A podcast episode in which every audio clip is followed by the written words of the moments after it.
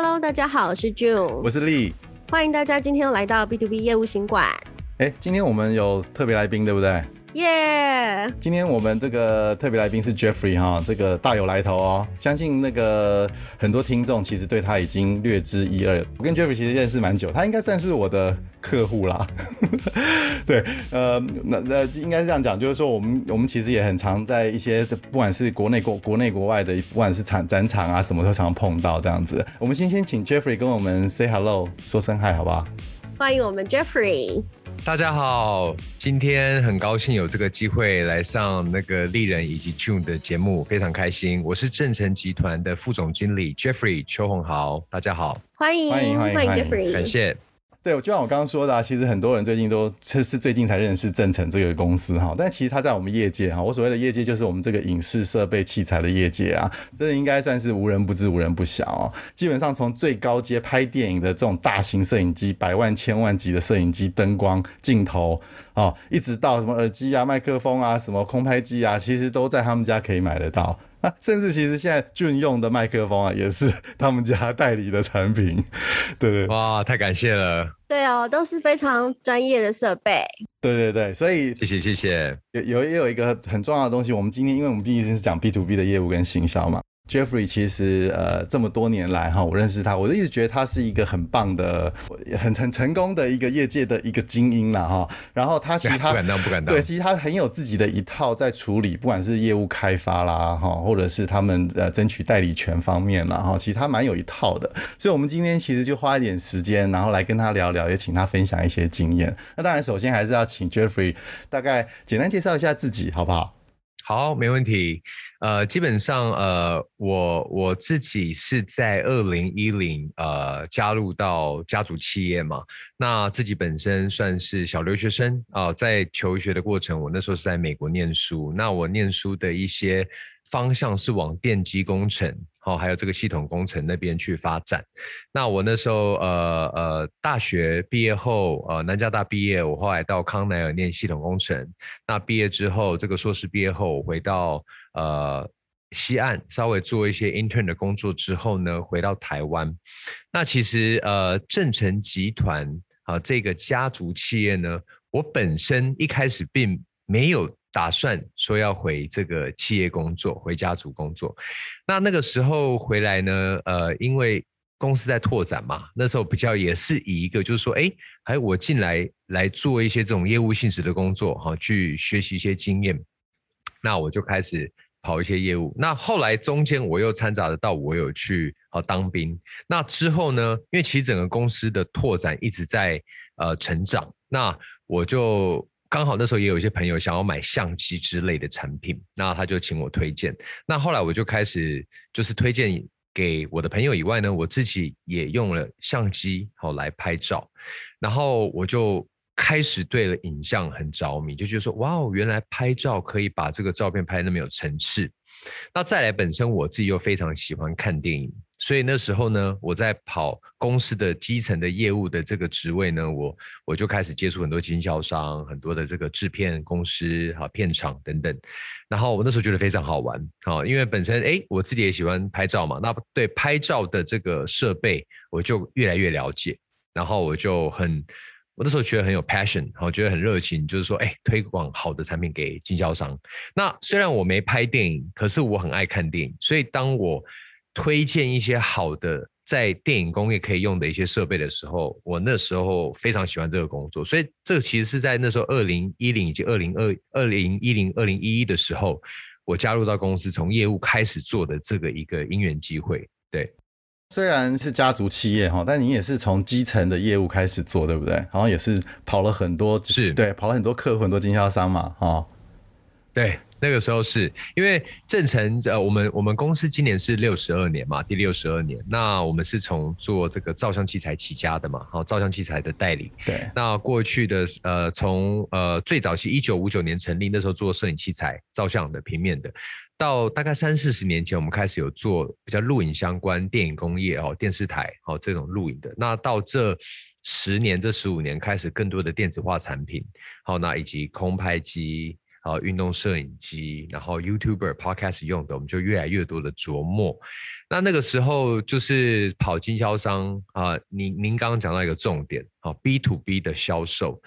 我们其实我们正成以往我们是销售给很多的经销体系的伙伴，好经销商，我们销售给他们以后，然后再销售到终端的消费者手上。所以那个时候我跑业务的时候，我我去服务跟经营非常多的经销商，所以那时候也学到非常多。哎，我是很好奇，就是说，呃，正成这个公司其实从事在这我们这业界很久了嘛，哈，那其实，呃，就让很多人感觉就是说代理很多品牌，而且这些品牌都是其实是蛮指标、蛮大的品牌的。你、你、你们是怎么样开始，呃，慢慢累积这些品牌的？那在这累积这个品牌，那开而且开始这个很庞大哦，就是就是很多品牌嘛，哈。那你们是你们在这个维护这些品牌的关系，里面有有没有一些策略可以跟大家分享的？是那个时候，我想应该是呃，在可能祖父辈，好有或是我父亲那一辈的时候，就有一些很好的品牌开始合作。那我想，我觉得呃，很多的一些业界前辈都曾经讲过嘛，好科技，好跟这些产业的变革。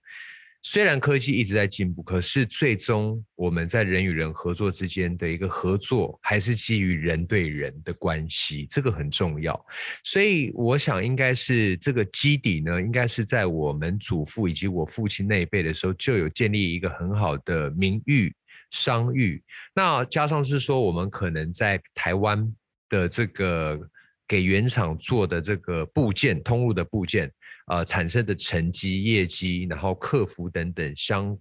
做的都得到原厂的认证，所以我觉得原厂对我们正成是有一定程度的信任感的，是把我们当做他们的核心伙伴的。所以，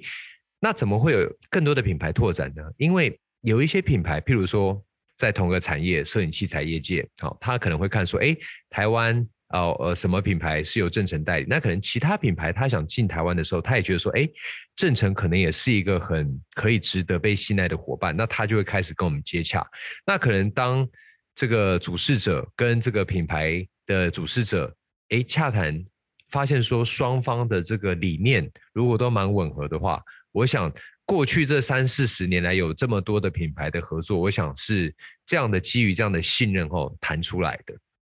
大致上是这样子，那我觉得有时候在这个产业也会有类似像所谓的一个口碑嘛，那有时候也会互相介绍，所以有些品牌可能会也介绍新的品牌，好，就是说，哎，如果他们产品不相冲突的话，他会说，哎，如果你这个产品线想进台湾，你就找我那个很好的 partner，好，这个正成。啊，他们应该可以给你们很好的业绩啊，还有这个销售啊等等的。那我觉得信任感跟这个口碑的建立，我觉得是我们过往成功的一个基石了。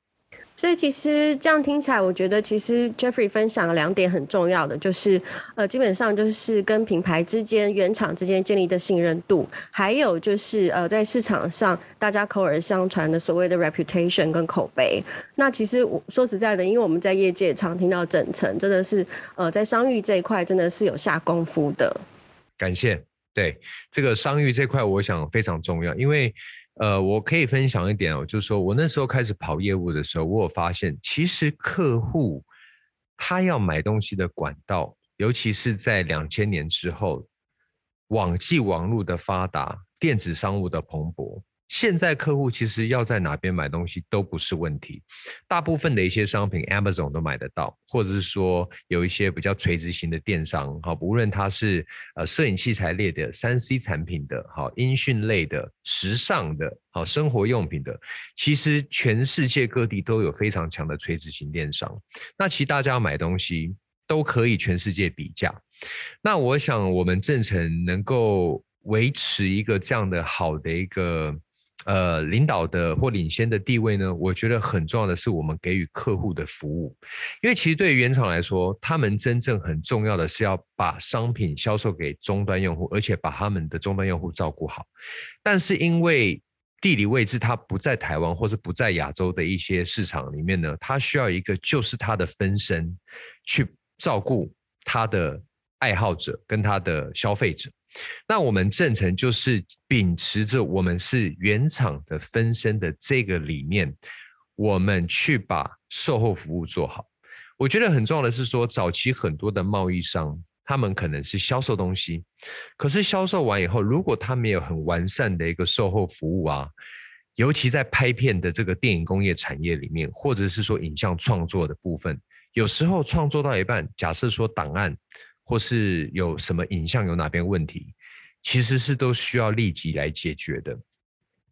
对，其实我觉得讲到一个很大的重点了，其实就是您刚刚讲的，就是不管信任度还有这个口碑，然后当让让原厂信任，然后让你的客户信任，其实这应该算是一个很重要的一个成功的基石了哈。那我我我想要回到我们就是 B to B 业务开发的这一端了啊，嗯，因为因为其实我相信也呃，当然是一个很成功的，你们是一个很成功的企业，但是难免也可能会有一些挫折，或者是呃，比如说哪个厂牌你一直想要跟他争取代理啊，有没有什么？是不是有记？是不是曾经有争取了很久啊？或甚至有有一些挫折啊？是不是可以跟我们分享一些这样子的经验？没问题啊，因为其实我觉得在争取代理权，或是说去开发啊，我想现在当然写开发信是一个方法，好，或者说可能透过呃一些 social media 联络。可是我觉得其实最有效的时候是在譬如说，如果有一些商务的展会上。好，那你能够跟原厂有接触到的时候，我自己的本身我也我也很无私的分享哈。我觉得一个诀窍就是说，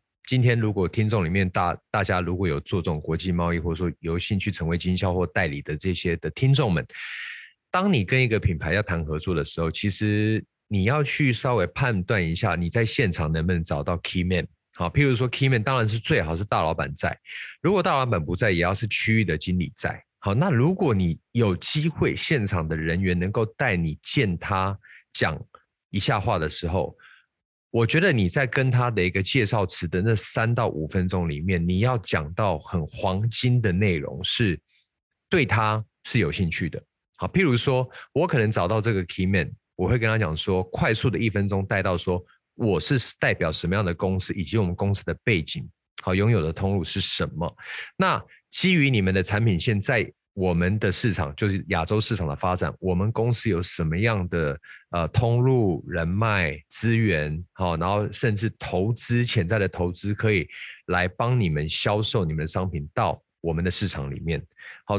一定要让他马上 engage，说你是他一个非常好的 potential 的客户。那他这时候马上会觉得说，诶，如果他真的在你的市场是有需要你的话，他可能就会开始 arrange 说，诶，好，那我们有兴趣谈，那你是不是有什么样的后续？我们可以有什么样的 business proposal 啦，好 email 的交换啦，然后那时候也许他还要再往更上层级的去报告说，诶，我们现在有个潜在客户出现，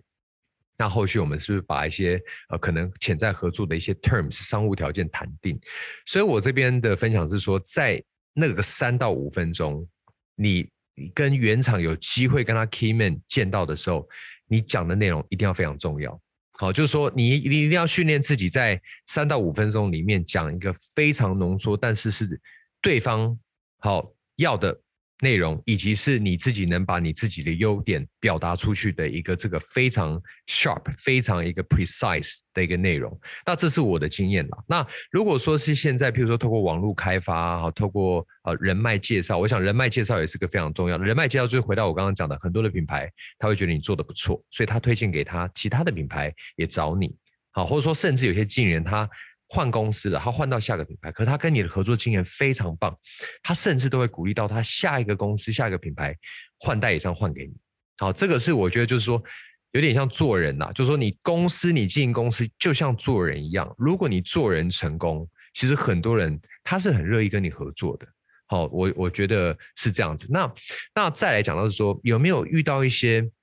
开发很久，但是不见得能开发成功的品牌？我可以跟你们分享太多了，真的是太多了。因为因为有些有时候这种东西哦也是一个缘分啦。那譬如说有些产品很好，可是它也有很好的合作伙伴啊。那像有些品牌，我们可能 follow 的，有些是三年五年，好，才有一些机会是说哦，刚好可能一些也许是呃整个全球的景气，或者说产业的变革、科技的变化。或者说可能他们代理商本身内部有什么状况，好，所以他的业绩有什么样的变动，那原厂端他评估说，诶，可能他需要新的代理商，是要符合什么样的能力，尤其在新媒体、自媒体，好或电商这块琢磨更深的，好，那他又来开始跟我们正能集团联系，好，这个非常多，但我觉得。我其中一个呃保持的一个理念是呢，呃，我跟原厂永远都是一个很好的朋友关系。即使我没有跟他建立合作，我每一年的展会，每一年的有机会碰到的时候，我一定跟他表达说关切啊，最近好吗？我们最近有什么新的发展？好，那你们的新的产品线，诶，我们正成有看到什么样的机会？诶，那我们大家交流。那其实像分享哦，最近我们正成集团成为了 GoPro 在台湾的新的代理商。其实 GoPro 这个品牌我太有印象了，我谢谢谢谢，对啊，很开心。其实 GoPro 是一个大品牌，而且有它绝对性的一个领导力跟知名度。是啊，GoPro 它应该我在二零一二年还是二零一三年每年的展会。好，我一定都会看到 GoPro，以及我都会到 GoPro 的摊位，好去了解新产品，去跟里面的人聊天，去 engage，好也试着想要找到我所想要找的那位 key man。其实我不管在美国、在荷兰或在日本或在哪边，其实我都跟 GoPro 都有试着想要呃接触非常的这个，就是切入点，我尝试很多次，可是就像说，有时候也许是一种因缘际会吧。好，要天时地利人和。好，就是说，他本来就有一些合作伙伴，而且他可能本身是运动产业比较相关，所以他在一开始的时候，他找代理商可能是诶要比较，也许卖户外用品为背景的。好，可是后来发现说，其实 GoPro 它很多的在这几年是很多的影像创作者，譬如说 YouTuber，好，很多的这种，甚至当然拍电影的时候拍。爆破场景或者是一些很要需要 action 的这种呃场场面的时候会用到。那其实我觉得就是说大家一直交流讯息，那可能也许我们也是他的 candidate 啦，就是也是他的潜在名单很久了。那这时候可能突然说，哎，台湾一个市场，他们发现说，